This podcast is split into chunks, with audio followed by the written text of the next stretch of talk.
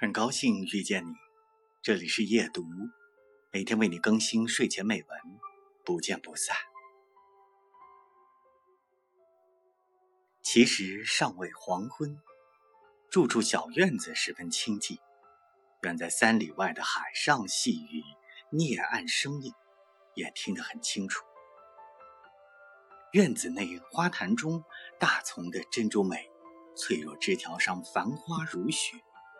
我独自在院中花有方格的水泥道上来回散，一面走，一面思索些抽象问题。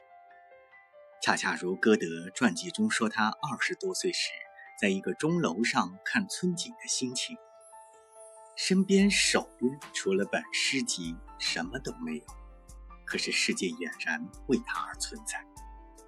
用一颗心去为一切光色、生命、气味而跳跃。利用两条强壮手臂，对于一个女人所能做的还更多。可是，多多少少却有一点难受，好像在有所等待，可不知要来的是什么。